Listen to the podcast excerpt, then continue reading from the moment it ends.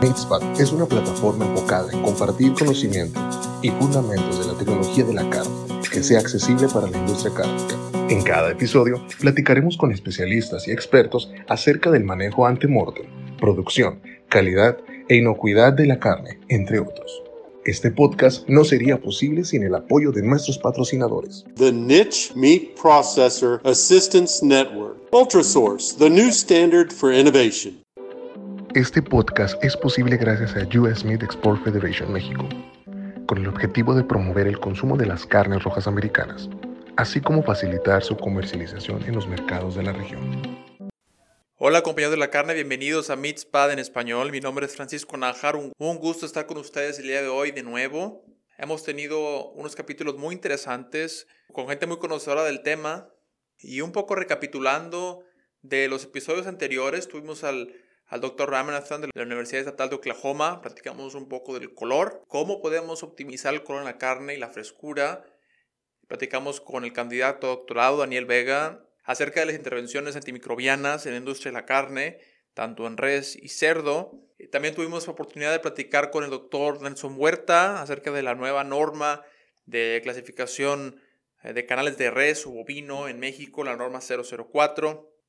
Si tienen alguna duda o pregunta, tenemos un correo que es info o también nos pueden seguir en nuestras redes sociales y ahí dejarnos, dejarnos mensajes con referencia a algún tema en específico, futuros eh, episodios que ustedes quisieran que platicáramos con, con otros especialistas y líderes en la carne. Y el día de hoy tenemos a un excelente amigo, tenemos al doctor Phil Bass de la Universidad de Idaho en estos últimos capítulos. Muy afortunado de tener al doctor Vaz con nosotros el día de hoy. en los episodios en inglés se nos ha estado apoyando en entrevistar a, especialistas y ahora, bienvenido doctor Vaz, ¿cómo está el día de hoy? Fantástico, con gusto de ser parte de este podcast. No, de nuevo, muchas gracias por aceptar la invitación en estar el día de hoy con nosotros. Sabemos que usted tiene un perfil único, un perfil muy especial especialmente porque estuvo un tiempo en la industria, especialmente, específicamente en, en CAB, Certified Angus Beef. Eh, por aquellos que no lo conocen, Certified Angus Beef, una organización en Estados Unidos que se dedica a la, pues, la producción de ganado, de ganado bovino Angus, que desde los años 70 eh, han tenido este gran programa. Platíquenos un poco esta experiencia, ya que es profesor de la Universidad de Idaho. ¿Cómo fue esa transición? De trabajar en la industria tantos años y ahora de, profesor. Eh, a lo mejor esto nos puede ayudar un poquito a que nuestra audiencia lo conozca más y un poco, y un poco de sus experiencias académicas y laborales. Absolutamente. Hice mi licenciatura y maestría en San Luis Obispo, California, en la Universidad Estatal Politécnica de California. Me encargué de la planta de carne de la universidad, di clases y esto me inspiró para hacer mi doctorado en la Universidad Estatal de Colorado. Ahí me gradué en 2009. Recordarán que 2009 fue un año difícil para poder buscar un trabajo, pero afortunadamente y soy agradecido y me siento bendecido por haberlo hecho. Empecé mi carrera con la marca Certified Angus Beef en Worcester, Ohio. Fue una experiencia excelente, una experiencia de aprendizaje para mí. Fue muy reconfortante ser parte de ese equipo. Ahí estuve ocho años y medio. Sin embargo, nuestra familia proviene del lado oeste de las rocallosas.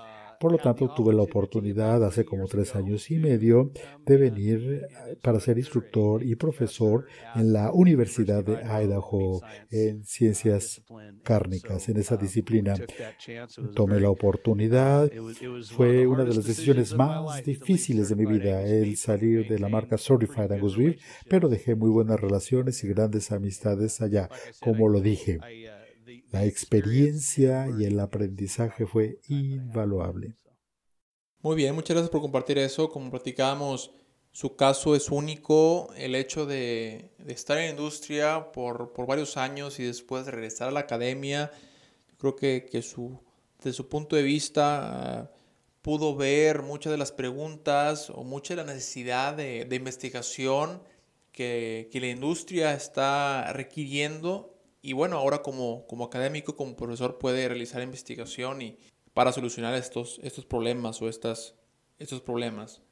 Recibimos preguntas de nuestra audiencia, principalmente procesadores de carne. Tenemos también gente que comercializa, se dedica a la comercialización de la carne, muy enfocado hacia qué es la maduración o añejamiento. Digo, estos, estos dos términos, eh, cuando, hablamos, cuando, hablamos, en español, se utiliza en, en mucha literatura eh, en inglés es el, el, famoso aging, ya sea dry aging, el añejamiento en seco, o wet aging, el añejamiento o maduración en húmedo. Platíquenos un poco acerca de estos dos métodos. También por qué se añeja la carne, por qué maduramos la carne, acerca de los acerca de las características organolépticas que nos aporta la maduración. Yo creo que por ahí podemos empezar, irnos de lo, de lo conocido a lo desconocido. En efecto, uh, creo que son temas muy interesantes los que mencionas y las diferentes direcciones que podemos seguir y seguramente habrá otros podcasts con estos otros temas. ¿Por qué añejamos la carne de res? Bueno, tradicionalmente como científico yo me considero un científico de la carne tradicionalista. Lo primero que viene a la mente es la terneza. Utilizamos lo que hacemos, las enzimas que ocurren naturalmente inherentes a la carne para ayudar a fragmentar el tejido y las fibras musculares. Esto se hace de una manera más bien controlada, lo cual da como resultado una experiencia de mayor suavidad y además nos da la textura que estamos buscando. Tenemos formas de acelerar el ablandamiento de la carne utilizando enzimas externas, ácidos, etc., pero no nos dan la misma textura como lo que es el añejamiento tradicional y que estamos esperando. Al utilizar el ablandamiento natural en un ambiente controlado, refrigerado. Esto permite pasar por el proceso de fragmentar las fibras para que sean más deseables, más tiernas, más suaves. Esta es la meta principal. Como usted, como lo has mencionado, también hay el añejamiento en seco. Esta es otra dirección que se puede seguir y es donde he pasado mucho tiempo. En esta parte de añejamiento en seco, lo que hace este añejamiento igual también nos va a dar un resultado de terneza, pero estamos ahí también buscando el desarrollo de sabor, el llevar a la superficie sabores que sean más deseables para quienes se interesen en ese tipo de producto. Excelente, yo creo que esto que nos, que nos platica acerca de la fragmentación, de las proteínas estructurales y todo eso ayudando un poco a, a la a la tenderización de la carne, ¿no? Que, que eso es muy importante en tanto la, en seco, que, que, es muy común y muy orientado hacia restaurantes y a lo mejor y a lo mejor en tiendas de supermercado donde tienen pequeñas cámaras de maduración o añejamiento donde vemos los lomos. Bueno, la otra más típica que podemos decir que a lo mejor 95 93% de la carne, por lo menos aquí en Estados Unidos, se, pues es, se madura por el método húmedo, que es cuando está haciendo esa tenderización en la bolsa de vacío. sabemos que usted hace, que hace investigación en temas de, de añejamiento, maduración de carne. ¿Cuál de estos dos métodos, tanto la, ya sea el húmedo o el añejamiento en seco, cuál es el que, el que usted ha visto que ha tenido mayor aceptación? O platíquenos un poco de, de las diferencias entre una y otra entre el añejamiento en seco y el añejamiento en húmedo. Siempre se me ha considerado una persona sui generis, creo, pero yo prefiero el sabor del añejamiento en seco que se desarrolla. Estamos realizando investigación en la Universidad de Idaho y colaborando con otras universidades para dilucidar qué está pasando ahí. Durante mucho tiempo el añejamiento en seco ha sido un arte más que una ciencia. Traemos ahora la ciencia para entender mejor qué está pasando. Nada más me regreso un paso. Usted habla de el añejamiento en húmedo. Es lo que se utiliza más en Estados Unidos y en las naciones desarrolladas. En la empacadora, después de 24 o 48 horas de enfriar la canal, se destaza, se mete al alto vacío, se sella, se quita todo el aire y se retiene toda la humedad. Es maravilloso para buena vida de aquel rendimiento en el sistema, es muy buena práctica. Pero si vemos esto al estilo más antiguo de añejamiento, el añejamiento en seco quiere decir que no necesariamente se mete la carne a la bolsa al alto vacío solo un tiempo corto se expone fuera al aire ambiente, al ambiente de la cámara, lo cual permite que haya evaporación. Sin embargo, lo que también hemos experimentado es que con frecuencia podemos tener desarrollo de moho y otro tipo de microorganismos en la parte de la superficie. Entonces, nuestra hipótesis ha sido que este moho contribuye con sabores únicos. Ahí es donde estamos explorando más para ver los datos científicos. ¿Cuáles son los sabores?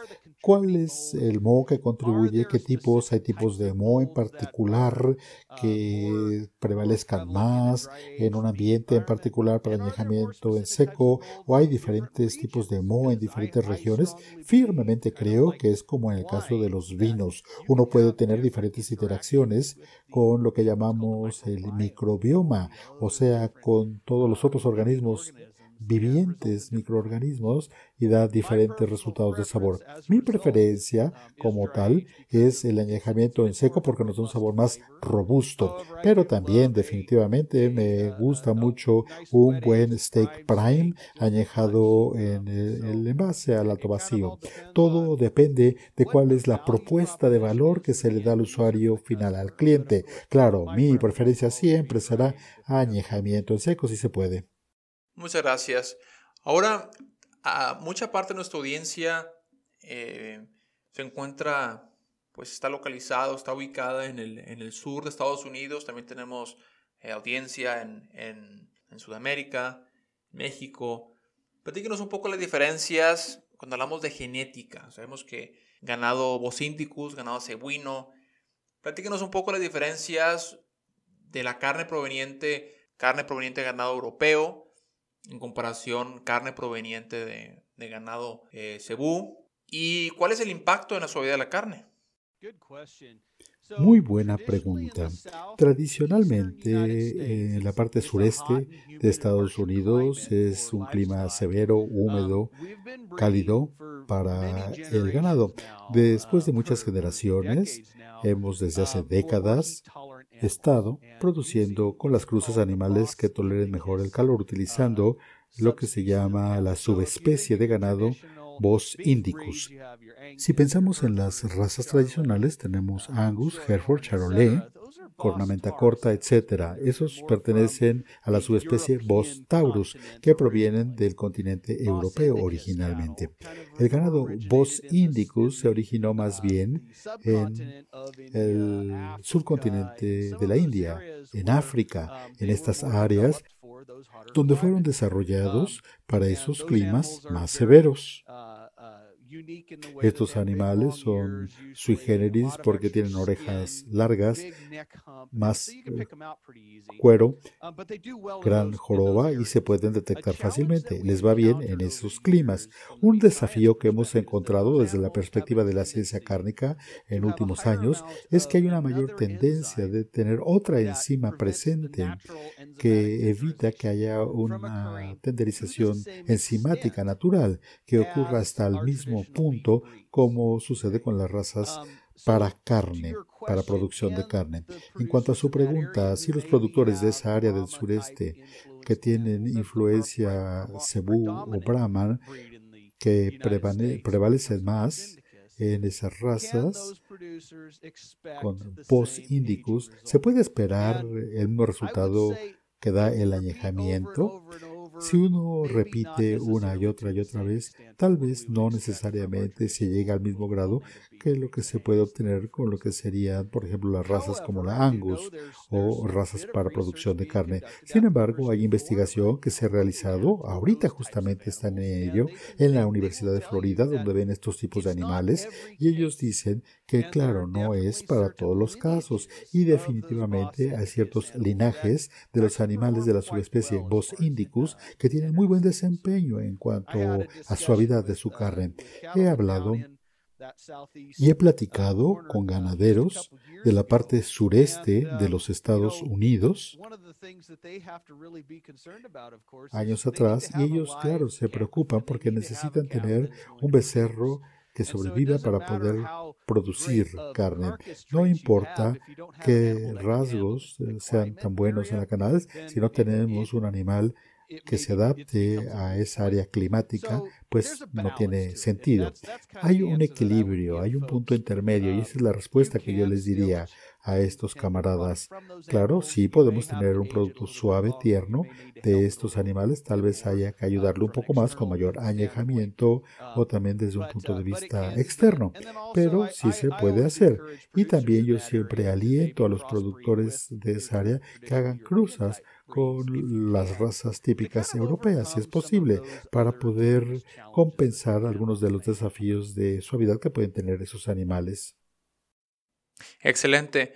Y ahora, platicando de nuevo acerca de la carne proveniente de ganado cebuino, para, para esa gente, para esos productores, procesadores de carne que están en estas, en esta, ubicados en estas áreas geográficas, en el sur, Latinoamérica, donde, donde por las regiones tropicales o el clima tropical tiene, pues este, este tipo de ganado prevalece o predomina. ¿Cuáles son algunas de las prácticas post cosecha después del sacrificio para poder optimizar la suavidad, ya que, ya que nos comentaba que tenemos ciertas características en la carne que, que no nos ayudan a, a la suavidad? Bueno, pues todo depende de cada operación individual y cuál es eh, la capacidad de almacenamiento. Siempre va a ser el gran, gran factor que va a limitar la situación. Si se trata de una operación pequeña que tiene la habilidad de colgar las canales durante más tiempo, claro, definitivamente hay que hacerlo, porque ahí tendremos mayor desarrollo del sabor que no va a poder competir directamente con las grandes operaciones que generalmente se enfocan al volumen entonces hay que ver cuál es el modelo de negocios y de una manera diferente y enfocarnos en el cliente individual al que queremos servir. Esto realmente poder dar el potencial, el desarrollar el sabor con eh, añejar un formato de canal entera en seco. Dicho lo cual, también sigo alentando a que se destacen esas canales máximo a una o dos semanas después del sacrificio para eh, pues ya realmente el rib, el chuletón o el loin lomo ya no se van a ablandar más, los cortes del centro de la canal, los cortes americanos, y además ya no va a haber tanto rendimiento sobre la inversión en tiempo si se sigue colgando esa canal. Al destazarla y al poder identificar, al poder movilizar y ponerlos empacados en alto vacío estos cortes, vamos a poder consolidar mucho mejor el uso del espacio en la cámara. Pero realmente el mensaje que tenemos que recordar para estas operaciones, si están tratando de optimizar la suavidad, yo no hablo del término maximizar, mejor digo optimizar, porque hay un equilibrio. Podemos maximizar cualquier cosa, pero en ocasiones el resultado es o demasiado costoso o toma demasiado tiempo. Pero sí podemos optimizar. Si uno puede, desde el momento del sacrificio hasta el momento de venta, mínimo añejar 14 días para ese corte. Al hacer esto, estamos empezando a optimizar lo que llamamos la curva de tenderización para la mayoría de los cortes americanos del centro de la canal.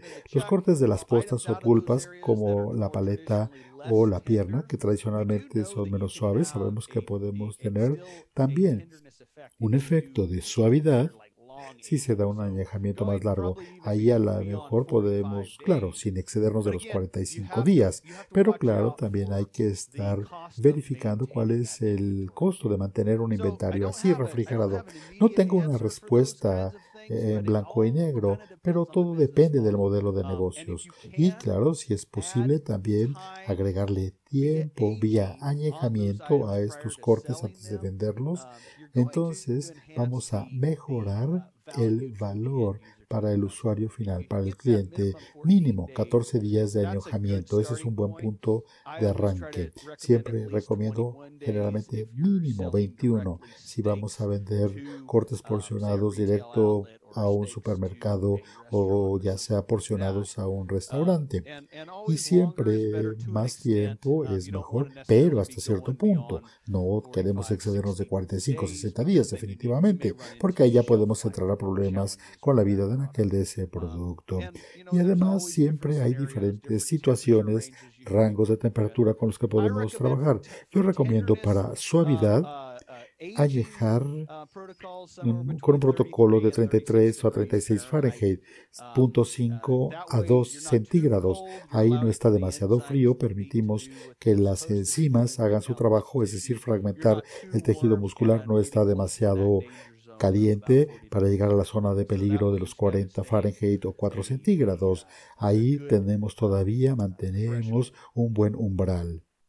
Excelente, muchas gracias por compartir eso.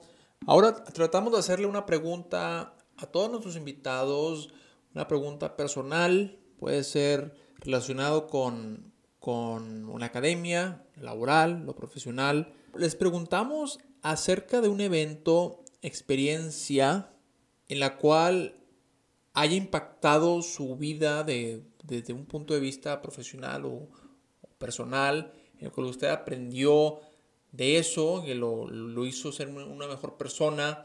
Eh, y si no es problema, yo creo que, vale la pena, como su caso es, es muy único, que nos platique un poco acerca de la transición que tuvo de ir de lo laboral, de la industria a la academia, un poco de la, de, cómo, de cómo fue esa transición, de conocer pues eh, esas preguntas, esa, esas necesidades que, la industria tiene y ahora que ya es académico, profesor, investigador, poder resolver alguna de esas preguntas. Yo creo que esto es muy importante y, por favor si puede compartirnos al respecto. Sí, gracias por preguntarme esto. Es algo que siempre lo recuerdo, particularmente cuando estoy hablando con mis alumnos. Valoro muchísimo el tiempo que he pasado en la industria. No es ni por mucho el tiempo que muchos profesionales de tiempo completo han podido invertir en la industria directamente, porque definitivamente su sabiduría y eh, sus conocimientos son mucho más de lo que yo he podido aprender con mi corta estancia en la industria. Pero ese tiempo que pasé en la industria creo que ha mejorado mi posibilidad de vincular al mundo científico de la carne con el mundo aplicado de la aplicación de los conceptos. Esto es muy valioso. Creo que es importante tratar de establecer este vínculo. Claro, hay que buscar un equilibrio en donde estamos recibiendo el conocimiento que viene del mundo científico, académico, pero también utilizarlo en una forma en la que pueda también ayudar a la industria en lo general, para los productos, siempre teniendo en mente al cliente. Y yo esto es lo que realmente pude aprender al ser parte de la industria. El venir del mundo académico, recién salido del doctorado de la Universidad Estatal de Colorado, estaba preparado para la investigación, preparado para contestar algunas de las preguntas técnicas difíciles, pero no estaba tan preparado como me habría gustado para el mundo del negocio, de la industria. Ahí es donde sí ya aprendí mucho. Trabajar con las relaciones, establecer redes, el tener tantos amigos como sea posible para poder aprender de ellos a medida que vamos avanzando en nuestro trabajo cotidiano. Una vez que tenemos ese nivel de confianza, con la gente y construimos estas relaciones y establecemos estas redes, entonces ya la gente se acerca a preguntarle a uno. Entonces sí, las preguntas de tipo técnico. Si uno puede combinar estos dos aspectos, estos dos mundos, creo que se convierte uno en un, alguien que contribuye de manera valiosa con la comunidad de esta industria. Es lo que yo quiero hacer, el poder contribuir con la comunidad de la actividad agropecuaria. Aliento a mis alumnos de la Universidad de Idaho para que tengan esa visión del mundo, como yo he tenido la oportunidad de desarrollarme en mi carrera y siempre tratar de vincular, aprender el negocio mejorar las conexiones con cualquier cosa que hagamos. Y si en algún momento vamos a proponer una idea para una gran empresa o cualquier cosa de este tipo, asegúrese que esté usted deseoso de hacerlo y además que tiene la experiencia para hacerlo o algo así de este tipo. De esta manera uno se puede poner en sus propios zapatos. Yo creo que me puedo poner en los zapatos eh, de un académico o en los zapatos de alguien de la industria y me siento yo cómodo de ser este vínculo entre los dos sectores y el poder alentar este diálogo. Ojalá le haya contestado su pregunta, pero definitivamente es un área que representa una pasión para mí, el vincular estos dos ámbitos.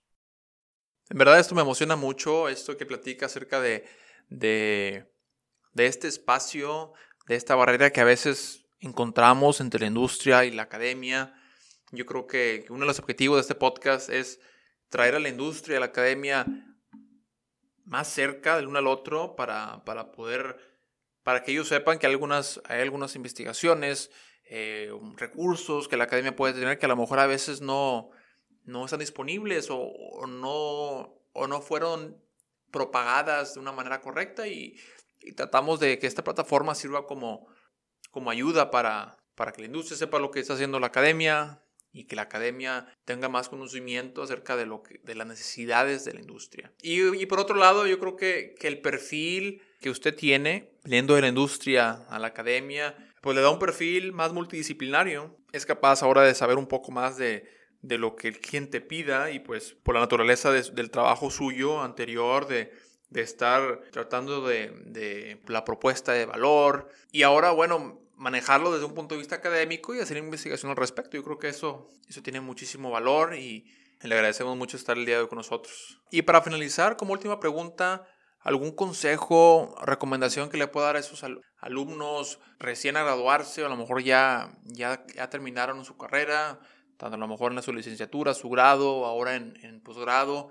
¿Alguna, algún, ¿Algún consejo para ellos de qué hacer para, para estar mejor preparados para el mundo laboral?